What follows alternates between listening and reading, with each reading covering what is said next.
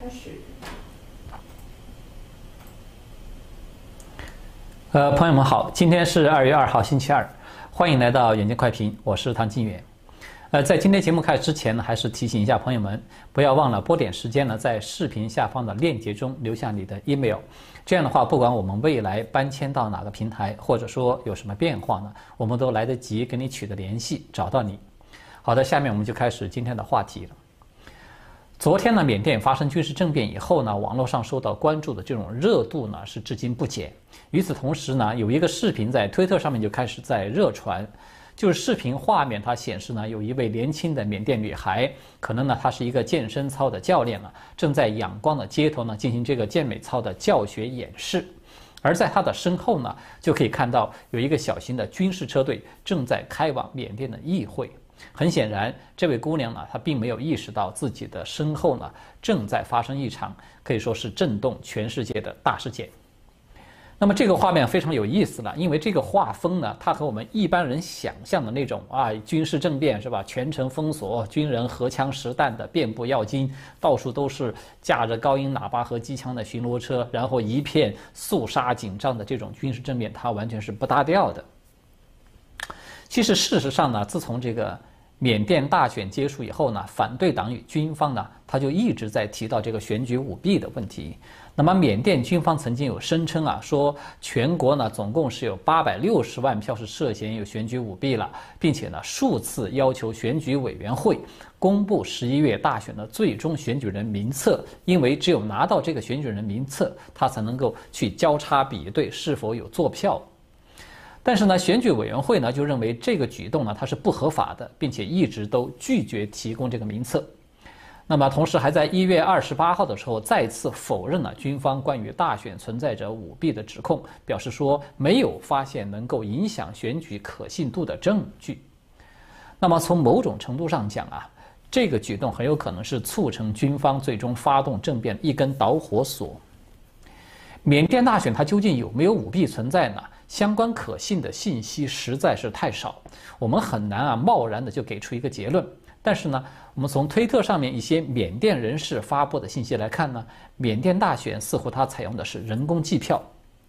同时呢，在投票点啊都有军警带着枪在把守的，所以在这样的一种情况之下，要想达成说是近千万票的舞弊这个规模呢，它的难度其实是非常大的。当然呢，如果说我这里获取的有限的信息出了错、有问题，那么也请了解相关情况的朋友们呢，可以给我们留言，我们呢会在查证以后呢，再跟朋友们来分享这个真实的信息。那么，缅甸政变目前最新的这个进展呢，是缅甸军方啊，他们昨晚在军方的电视台有发布了一份声明，就是宣布呢，对缅甸政府进行大规模的改组。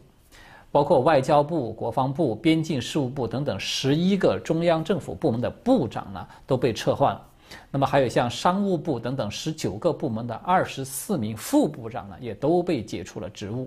那么军方呢，同时还在这个政变以后呢，任命了十一名新任的政府官员。所以呢，我们都知道，就是缅甸政府它总共是由二十四个部门组成的。那么这一次的撤换，它基本是涉及到了绝大多数的部门了。它就显示出来，军方呢正在对缅甸政府进行一个大规模的改组。那么这个政府它无疑呢是处于军方的直接的控制之下的，但是它表面形式上呢，它并没有以军政府这样一个形态来出现，对吧？而且目前除了昂山素季与总统温敏，据说是其他被扣押的政府官员呢，也已经都被释放了。那么这个就说明了军方对国际社会的这种谴责啊，这些态度呢，它还是存在一些顾虑的。那么缅甸它为什么会发生政变呢？其实要追根溯源起来，它是非常复杂的，它有很多的因素，既涉及到了政治权力的分割，也涉及到了国内民族矛盾啊，还有就是地方武装的冲突啊等等，它是非常复杂的这么一个概念。但是就我个人的看法呢，它最主要的深层次的原因呢，恐怕与昂山素季他意图要大幅度的去削弱军方权力有关系。而其中呢，最尖锐的这种矛盾焦点就是他想要修宪。缅甸当前的这个宪法呢，它是在二零零八年，它就是在军政府的主持之下制定的。我们概括的说呢，这部宪法它是解决了军政府和平的移交政权的这个转型工作，并且呢，它也允许包括像昂山素季等等这个在内的许多的反对派进入到这个体制的规则之中。但是呢，这个二零零八年宪法它最突出的特点呢，就是军方在国家政治之中是要占据主导地位的。比如说，这个宪法呢，它规定说，军队事务它是要独立自主的，国防部、内政部、边境事务部等等这些部门要由军方的国防总司令来提名，而三名总统的候选人当中呢，必须有一名由国防军来提名。联邦议会中呢，还有百分之二十五的军人议席是可以不经过选举的，是直接由国防总司令来提名的。同时呢，在国家出现紧急状态的时候呢，国防军可以合法的接管权力等等。一句话就说，这部宪法它注定了缅甸，它即便是实现了民主化呢，它也只能是一个强军弱政府的这么一个格局。所以呢，虽然昂山素季他在二零一五年大选的时候呢，把这个修改宪法就是修宪嘛，他作为竞选承诺之一，但是呢，他在上台以后呢，还是与军方达成了一种默契，就是说他避免去与军方发生直接的对抗，甚至呢，他还曾经因为没有反对军方对罗兴亚人的这个镇压而广受指责，因此呢，修宪的工作在他刚刚开始的时候，实际上进展甚微的。但是在二零一九年的时候，这个修宪的矛盾就开始凸显出来。当年的一月二十九号，当时缅甸缅甸的联邦议会呢是以三百九十四票对十七票，就是一个巨大的悬殊了。这个表决的结果呢，他同意就一项修改二零零八年宪法的动议来进行讨论，而这项动议呢，它就是昂山素季领导的这个执政党，就是叫做民盟，他提出来的。这个举动当然就被认为是缅甸民主化以来对军方在政治权力上的一次最大的挑战了。那么当时军方议员的代表立即就是起立，沉默了几分钟，呃，以此来表示一种抗议。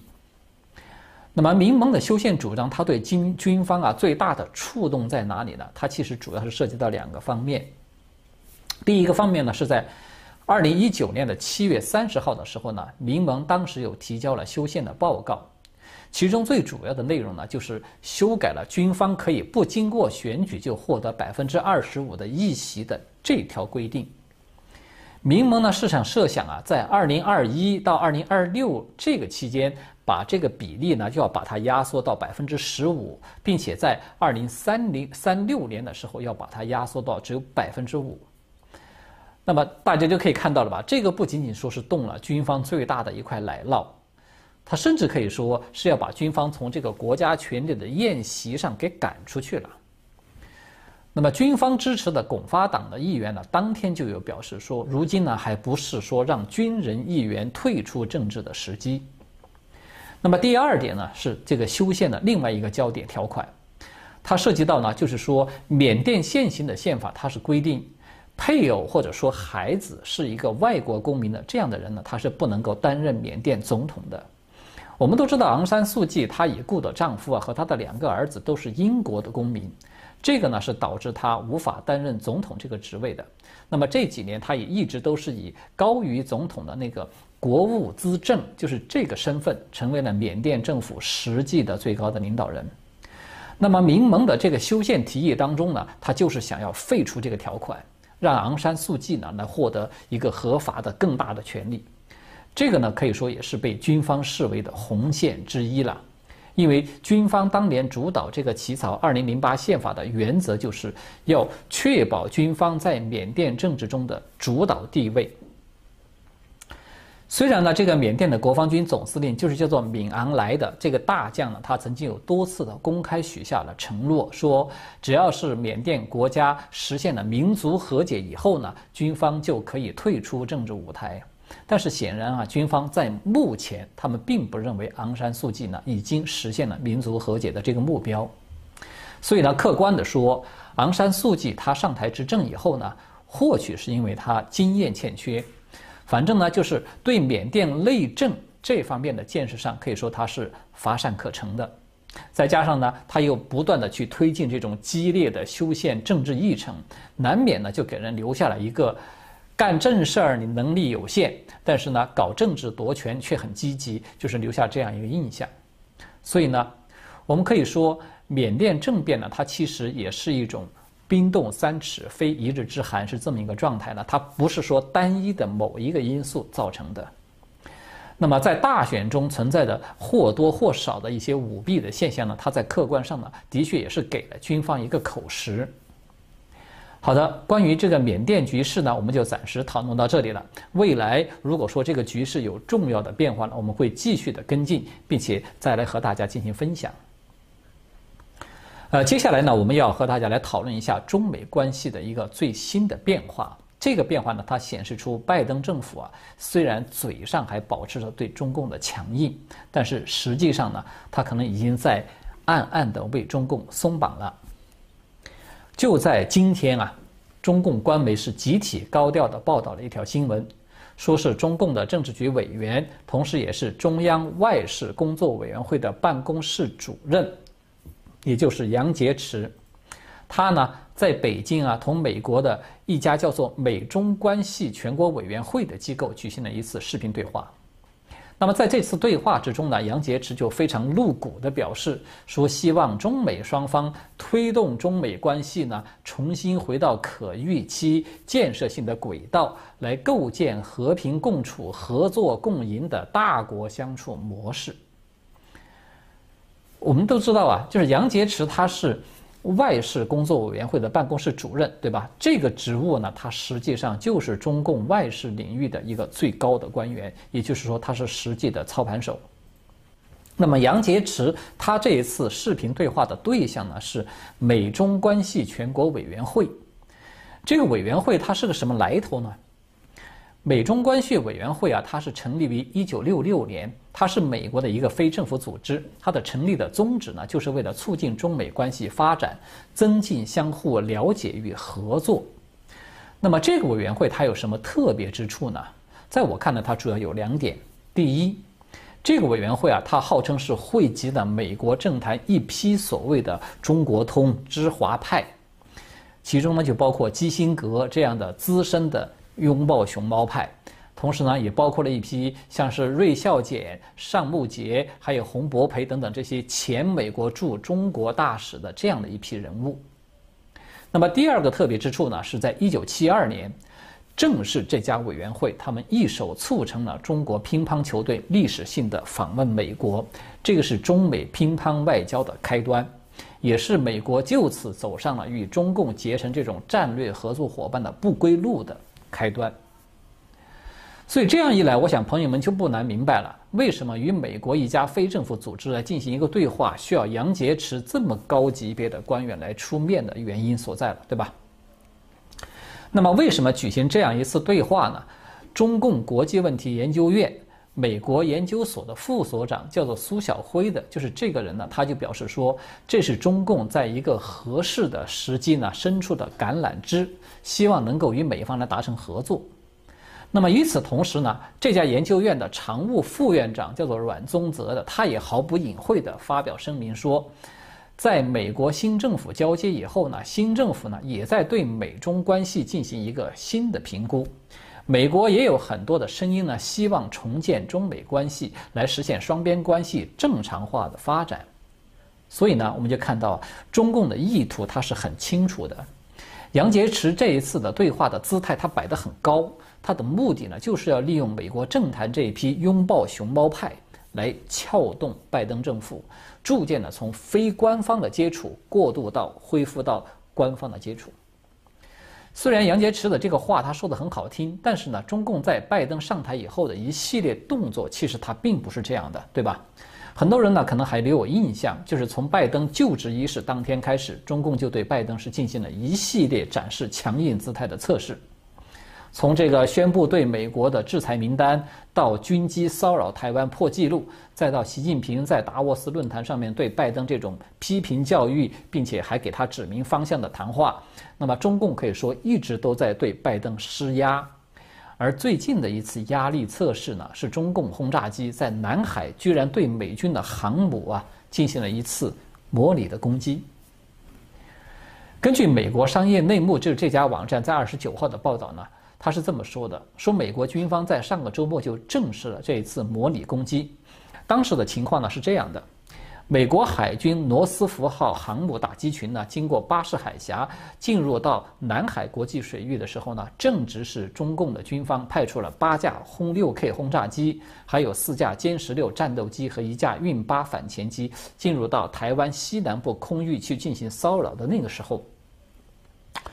而中共的轰炸机和战斗机呢，当时就模拟呢对这个罗斯福号航母战斗群的进行攻击。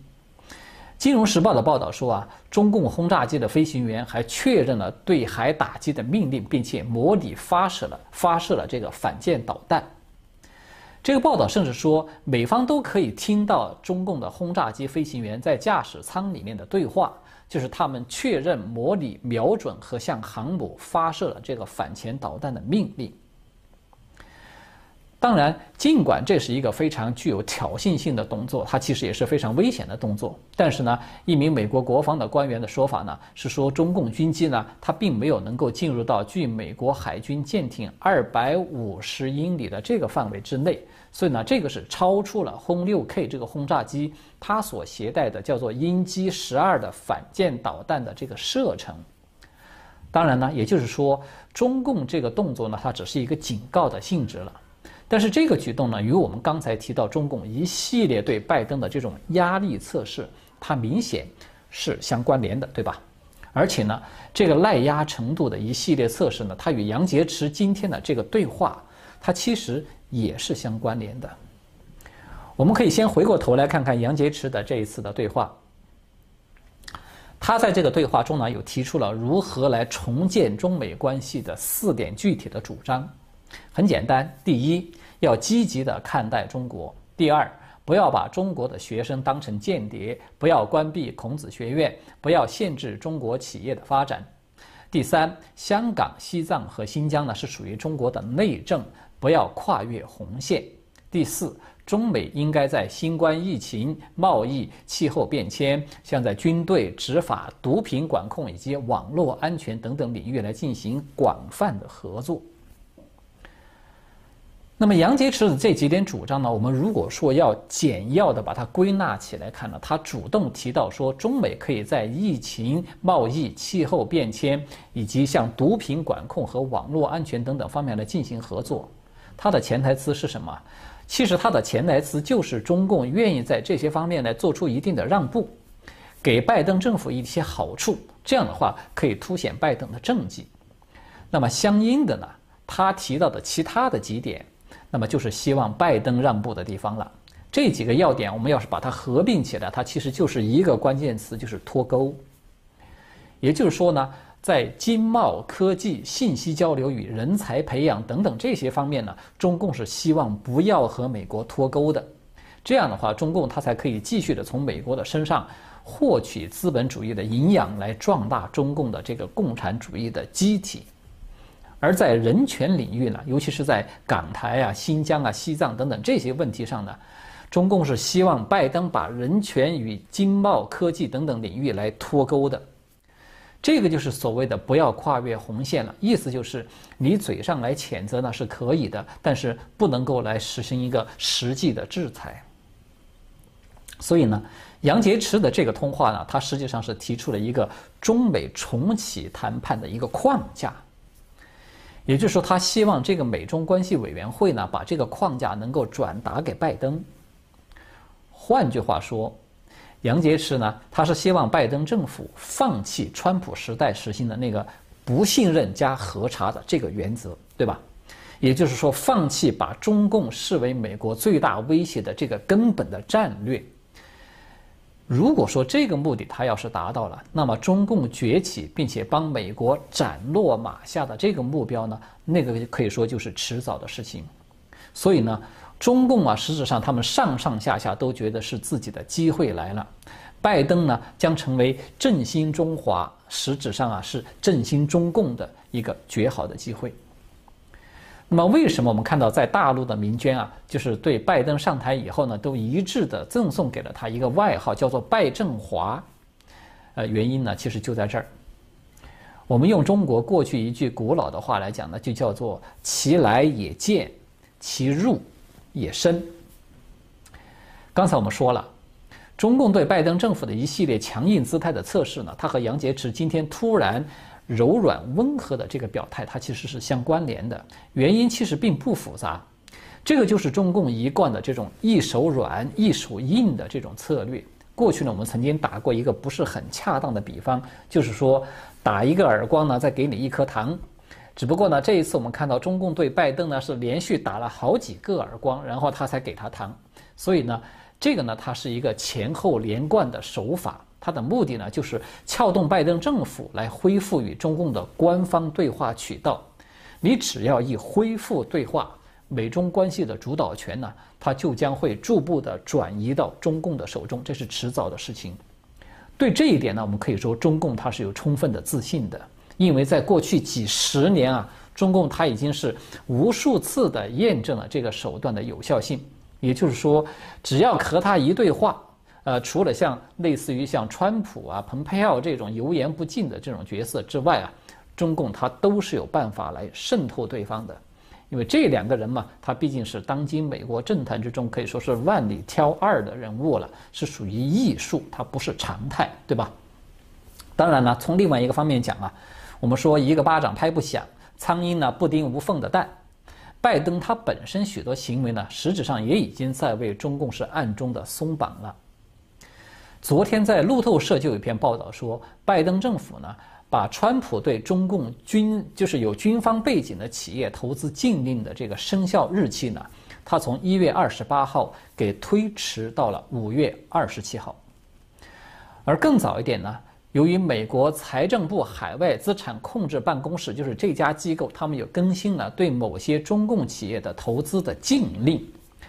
结果呢，就导致标普道琼斯呢，在一月二十六号又发布了一份声明，说将暂停把中广核电力股份有限公司、中国核电有限公司以及中国船舶工业股份有限公司等等五家大型的央企呢，从这个指数之中剔除的这个决定。所以呢，我们就看到了，拜登上任呢还不到两周，但是我们看到的是，一方呢在暗送秋波，那么另一方立马就心领神会的这样的一幅画面了。接下来呢，我们可以也许呢很快就会看到，就是双方勾搭在一起的这一幕就会要上演了。好的，由于时间的关系呢，今天我们就聊到这里了，明天我们再见。